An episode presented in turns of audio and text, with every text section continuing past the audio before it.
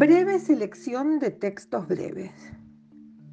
El escritor es quien inventa personajes que nadie cree y, sin embargo, nadie olvida. Toda literatura oscila entre la naturaleza y el paraíso y le gusta tomar una cosa por la otra. El que quiera pensar debe renunciar a buscar adeptos. Solo es posible vivir porque hay tanto que saber. Durante cierto tiempo, tras haber derramado sobre nosotros, el conocimiento aún conserva su tersura y neutralidad, cual aceite flotando sobre las agitadas aguas de los sentimientos. Pero en cuanto se mezcla con estos, cosa que finalmente ocurre, pierde toda utilidad y nos vemos obligados a arrojar nuevos saberes a las olas.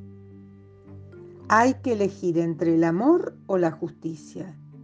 Yo no puedo, yo quiero las dos cosas.